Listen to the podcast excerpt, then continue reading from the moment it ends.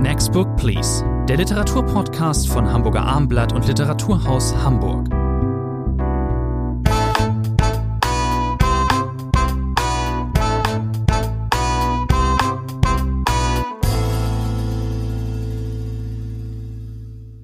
Next Book Please, eine neue Ausgabe des gemeinsamen Literaturpodcasts von Hamburger Abendblatt. Mein Name ist Thomas Andri und dem Literaturhaus Hamburg. Bei mir im Podcaststudio ist Rainer Moritz. Heute ist die, die Folge nur einem einzigen Titel vorbehalten. Ehre, wem Ehre gebührt. Dashiell Hammetts Der Malteser Falke. Mutmaßlich der berühmteste Krimi der Welt. Gibt zumindest einige, die das behaupten. Dem will ich mich hier einfach mal anschließen. Wurde mehrere Male verfilmt, unter anderem 1941 von John Huston und ähm, das bringt ja auch immer viel ähm, Bekanntheit. Ist es der berühmteste Krimi der Welt? Ich habe es einfach mal behauptet, ist auch. Ist das so? Das ist eine kecke und eine kühne Behauptung, weil es so schwer zu überprüfen ist. Ja, das stimmt. Der Hund der Baskervilles von Arthur Conan Doyle soll auch relativ berühmt sein. Also ich, es fielen einem, glaube ich, noch ein paar ein, die man auch nennen könnte. Aber es ist natürlich ein singuläres Buch und vor allem ein Kriminalroman, der eine Art neues Genre, Untergenre des Kriminalromans begründet hat. Genau, er liegt also jetzt in einer Neuübersetzung vor, im kleinen, aber feinen Schweizer Kamper Verlag, ähm, ist also in eine neue, äh, nochmal neu ins Deutsche übertragen äh, worden. Handeln wir das vielleicht mal zuerst ab, was die, was die Sprache angeht. Ich habe mir jetzt äh, die ältere Version daneben gelegt. Es ist halt einfach so, in diesem Fall sagt man dann eben, ja, das ist alles irgendwie frischer geworden, moderner, klarer ist auch ein Wort, das oft fällt. Das würde ich hier teilweise auch sagen, klar in dem Sinne, dass es eben keine Irritation mehr gibt, oder gibt es auch bei der älteren Ausgabe jetzt nicht im großen Stil, aber manchmal merkt man eben schon, es ist nicht mehr der, Gesprach, der Sprachgebrauch. Das ist bei Übersetzungen schlichtweg der Fall. Ich habe mir die alte Ausgabe die es als Diogenes Taschenbuch über Jahre gab, von Peter Naujaks übersetzt, aus den frühen 70er Jahren angesehen. Jetzt Pochao mit der Neuübersetzung. Äh, wenn man das nebeneinander legt, man braucht nur wenige Seiten, vor allem in den Dialogen, Sie haben es angedeutet, dann merkt man sofort, das ist nicht nur frischer, es ist pointierter. Auf der alten Übersetzung von äh, Naujaks lag ein bisschen Staub. Das kann man nicht anders sagen. Das ist häufig so bei Übersetzungen, die 30, 40, 50 Jahre auf dem Buckel haben. Aber hier bei einem Roman, der sehr stark von den Dialogen lebt, von den zündenden Dialogen. John Hustons Film hat ja seinerzeit äh, auch viele der Dialoge übernommen, ist relativ werketreu. Auch das ist ja nicht so häufig. Drehbücher weichen in der Regel stark ab von dem, was ein Roman äh, einem liefert. Hier konnte John Huston darauf vertrauen, dass Hammett natürlich ein brillanter Dialogschreiber ist und das hat die Neuübersetzung von Puchau jetzt, glaube ich, viel deutlicher auch zum Ausdruck Haben Sie gebracht. damals zuerst den, haben Sie den Film, nicht, nicht damals, natürlich damals nicht, aber haben Sie zuerst den Film gesehen oder zuerst ähm, die, die Buchvorlage? Eine sehr gute Frage. Ich weiß es schlichtweg nicht mehr. Ich habe den Film natürlich mit Humphrey Bogart, mit Peter Lorre, äh, Mary Astor in den Hauptrollen gesehen. Sicherlich nicht nur einmal. Aber äh, ich kann nicht mehr genau sagen, ob ich mir dann das Buch gleich geschnappt habe oder danach. Das verwischt sich ja im Laufe der ist Jahre. bei ein mir wenig. aber absolut ganz genauso.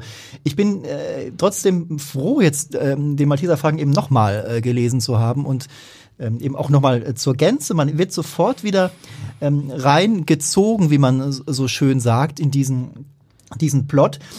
Ich möchte aber am Anfang, oder vielleicht umreißen wir kurz äh, ähm, äh, diesen, diesen Plot nochmal. Also die wichtigste Figur ist natürlich dieser Ermittler, dieser ähm, Rabauke und äh, Hardboiled Detective war ja nie oder dieser dieser dieser Detek Privatdetektiv, ähm, der da gleich in der ersten Szene auftritt. Sowas war vorher nicht da gewesen. Sie haben es vorhin schon erwähnt. Was war da neu? Ja, ich glaube, man muss, äh, ich setze mal, Herr André, Sie erlauben das zu einem kleinen Exkurs an. Man muss, glaube ich, ein bisschen. Das war eine Ausfor Aufforderung meinerseits Man muss quasi. ein bisschen in die äh, Geschichte des Kriminalromans zurückgehen. Was war vorher? Wir sind hier, wie gesagt, im Jahre 1930, als dieses Buch äh, erscheint von Dashiell Hammett. Was hat es zuvor gegeben? Es hat natürlich den berühmten Sherlock Holmes gegeben. Es hat dann in den 20er Jahren, auch die ist übrigens gerade wieder neu aufgelegt worden, verwunderlich war Dorothy Sayers mit ihrem Krimihelden Lord Peter Wimsey. Da hören Sie schon am Namen, Lord Peter Wimsey. Da ging es britischer zu, da ging es gediegener zu. Auch das, was Agatha Christie mit Hercule Poirot oder Miss Marple äh, geliefert hat, das waren ganz andere, in Anführungszeichen, Sorten äh, von Detektive. Und da prescht nun äh, Dashiell Hammett hinein. Man sollte vielleicht noch dazu sagen, erstaunlicherweise, dieser Krimi hat ja Literaturgeschichte geschrieben, äh, aber es ist nur ein einziger Roman erschienen mit diesem Helden Samuel Spade. Das ist sehr, sehr ungewöhnlich. Normalerweise gibt es Serien, gibt es 10, 20, 30 äh, Romane mit dem gleichen Helden. Hammett hat vier Kurzgeschichten geschrieben, in denen äh, sein Spade auftaucht und diesen einen einzigen Roman. Das ist ganz erstaunlich und er hat eben, Sie haben es anfangs schon gesagt, dadurch aufgewartet, dass er eine ganz andere Szenerie bietet, einen ganz anderen Ton bietet, eben kein eleganter Ermittler, keiner, der auf Deduktion setzt, sondern ein raubeiniger, kratzbürstiger, mit Fausttechniken vertrauter, mit der Polizei auf Kriegsfuß stehender. Das ist sozusagen dieser ganz neue Held. Und das war damals um 1930 natürlich erstaunlich. Dashiell Hammett hat selbst äh, gearbeitet, auch als also in diesem Metier.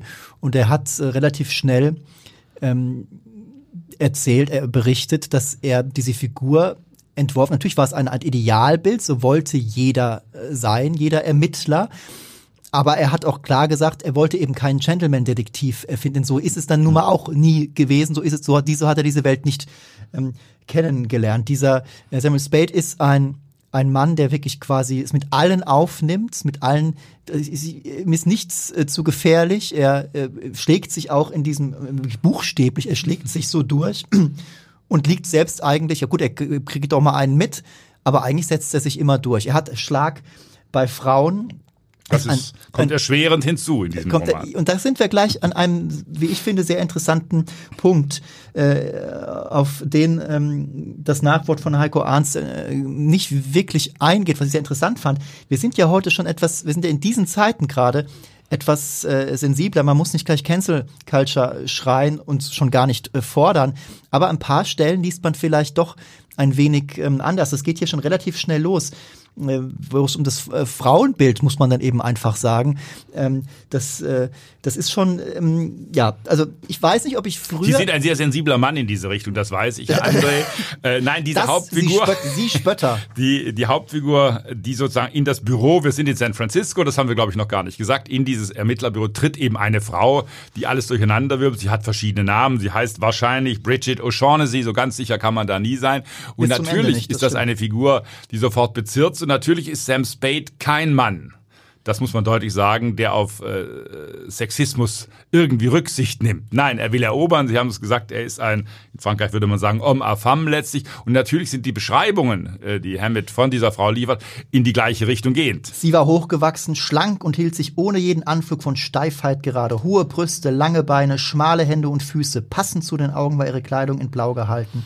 Unter dem blauen Hut quollen rostrote Locken hervor, während die vollen Lippen in einem helleren Rot schimmerten. Hinter dem Halbrund ihres schüchternen Lächelns blitzten weiße Zähne.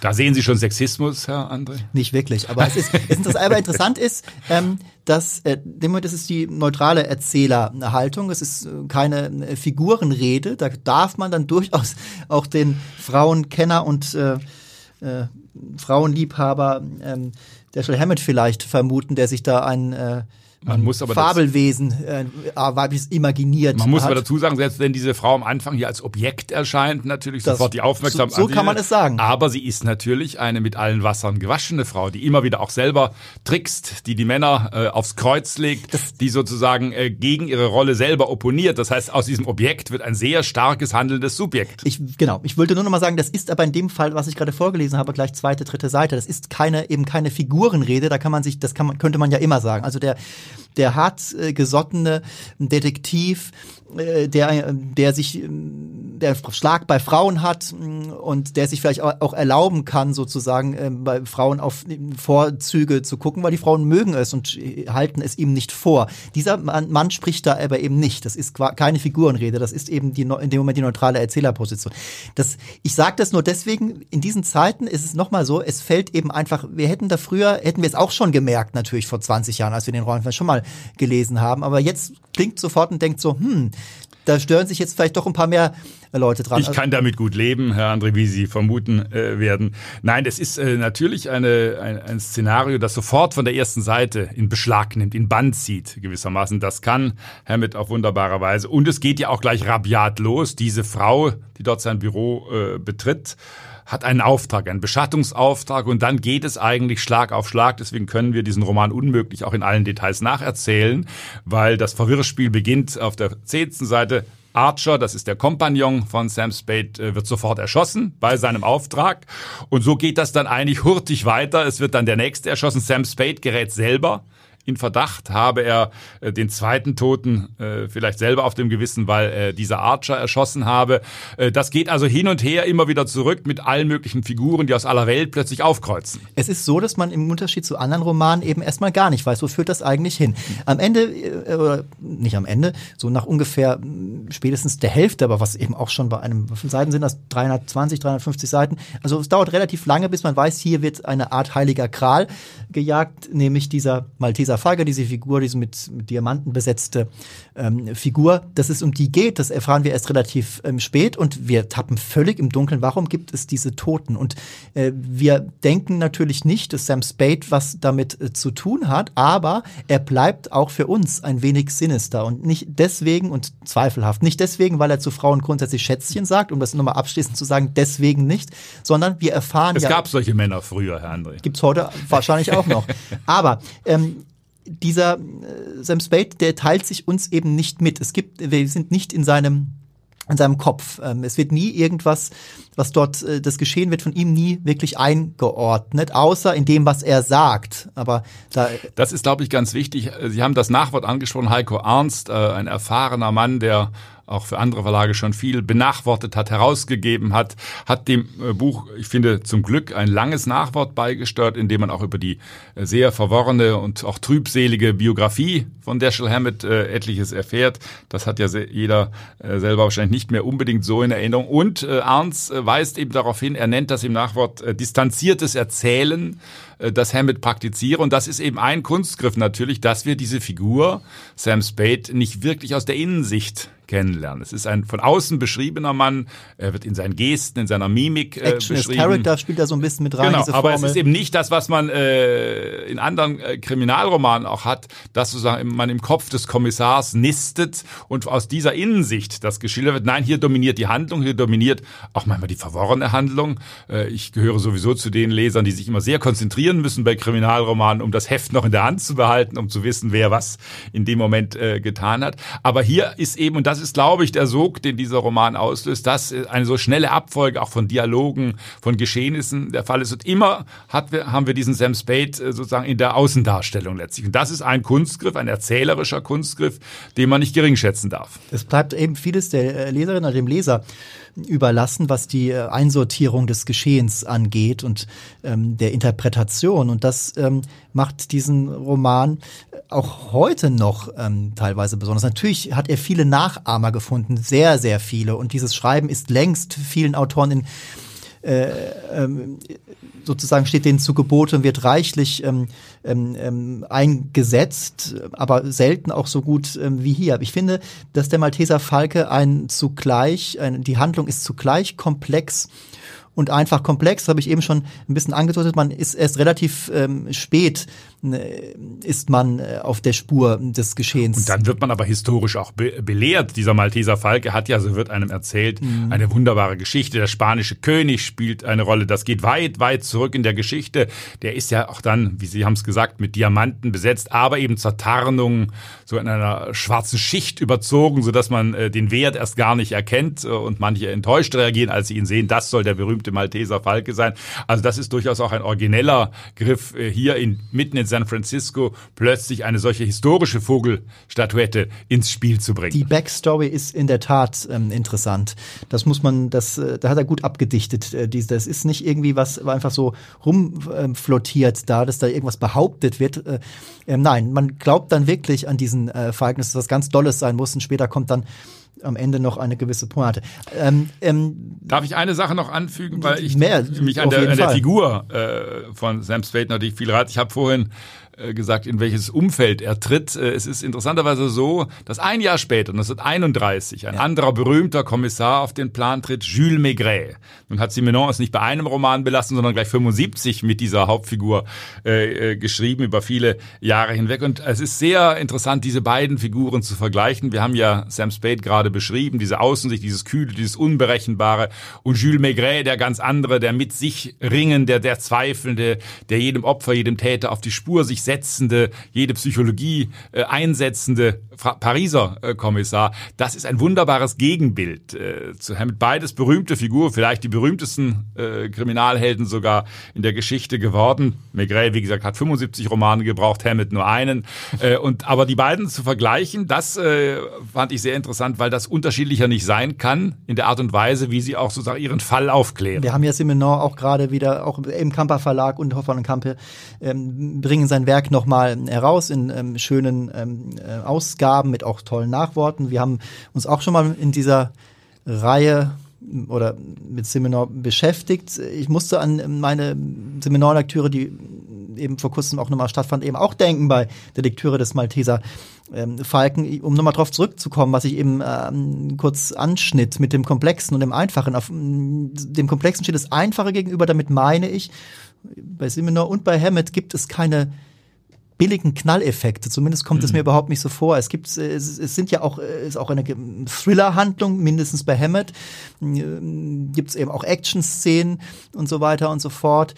Aber es wird nicht so dick aufgefahren wie in der, wie wirklich in dieser teilweise sehr billigen äh, Krimiliteratur der, der Gegenwart. Es gibt auch ähm, heute aktuelle Krimi-Autoren, die ihren Job äh, sehr gut verstehen, aber es gibt auch viel, das eben äh, sehr gerne und sehr gut durchs Raster fallen darf. Ja, Sie haben die Nachfolger ja angesprochen, Nachfolgerinnen, da gibt es bis heute, man könnte bis zu Simone Buchholz, eine Hamburg-Autorin, äh, gehen, die äh, zumindest ansatzweise auch in dieser Tradition steht, dieses Hardboiled Detective, bei ihr ist es eine Staatsanwältin genau.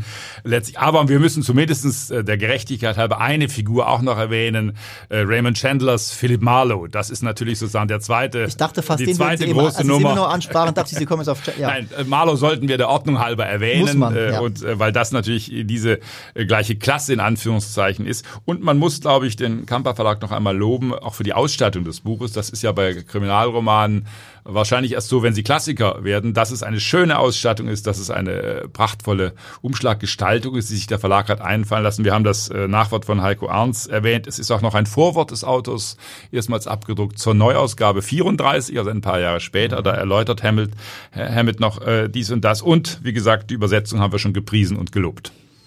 Ein schönes Buch, Sie haben es gesagt. Äh, an, an, den Plot haben wir jetzt einfach mehr oder minder immer nur angeschnitten. Macht man, mehr muss man auch gar nicht. Ähm den könnte ich ja gar nicht nacherzählen, André. Ich müsste mich wahnsinnig konzentrieren, weil da treten wirklich Figuren aus aller Herren Länder plötzlich nochmal auf. Ein Schiff spielt eine Rolle, alles Mögliche kommt davor. Eben schon von mir angesprochen, es gibt hier keine Effekthaschereien, keine billigen Knalleffekte und dennoch ist dieser Roman voller Twists und und äh, Wendungen, mit denen man nicht unbedingt rechnet. Irgendwann habe ich auch ein bisschen äh, schmunzeln müssen. Also, natürlich fährt er dann irgendwo auch dick auf, aber es ein paar Tote gibt's auch noch, also das äh, die gibt's ja gleich, die, die gibt's ja gleich gleich am Anfang, gleich am Anfang. So und halten wir noch mal fest, ähm, Sam Spade ist natürlich irgendwie doch äh, auch eine, eine Wunsch äh, Ideal vielleicht von von äh, von gewissen Blickwinkel auf, äh, auf Männlichkeit, das müssen wir jetzt auch nochmal sagen. Ganz also der, der Mann, der kann einfach alles. Und, ähm, und Humphrey Bogart hat ihn natürlich im Film wunderbar dargestellt. Das heißt, viele, äh, die, der Film hieß ja äh, die, die Spur äh, des Falken. Und äh, natürlich äh, hat man Humphrey Bogart auch vor sich, wenn man an Sam Spade denkt. Das lässt sich, glaube ich, gar nicht vermeiden. Das lässt sich nicht vermeiden. Es ist jetzt schwer, wir haben es ja von Anfang an, als wir diesen Podcast ins Leben riefen, haben wir uns sehr angelegen lassen, eng ähm, Punkte zu vergeben. Darf man Klassiker bepunkten? Das, das ist eine sehr ist, gute Frage. Darf man Fontane, würden wir über Fontane sprechen? Würden wir über Flaubert sprechen? Ich glaube, äh, Hammett läuft außerhalb äh, der Range. Also wenn, ja, eigentlich, mit, wenn man, wenn man mal äh, mit einbezieht, eben was für einen Einfluss dieser Roman gehabt hat, wie einflussreich er war und äh, was er in Bewegung gesetzt hat, dann ist er halt dann auf irgendeine Art und Weise, ist er dann natürlich eine 10. Wenn wir denn sagen, wir dann ist er, glaube ich, eine 10. Das können wir, glaube ich, so sagen, Herr Moritz. Haben wir noch nie vergeben hier. Würde ich Punkte geben, wäre ich ganz in Ihrer Nähe, ja. Gut. Ähm, das war die ähm, neue Ausgabe von Next Book Please heute nur mit einem Titel mit Dashan Hamills, der Malteser Falke, Rainer Moritz und ich bedanken äh, uns für Ihre Aufmerksamkeit und wünschen gutes Lesen. Bis zum nächsten Mal.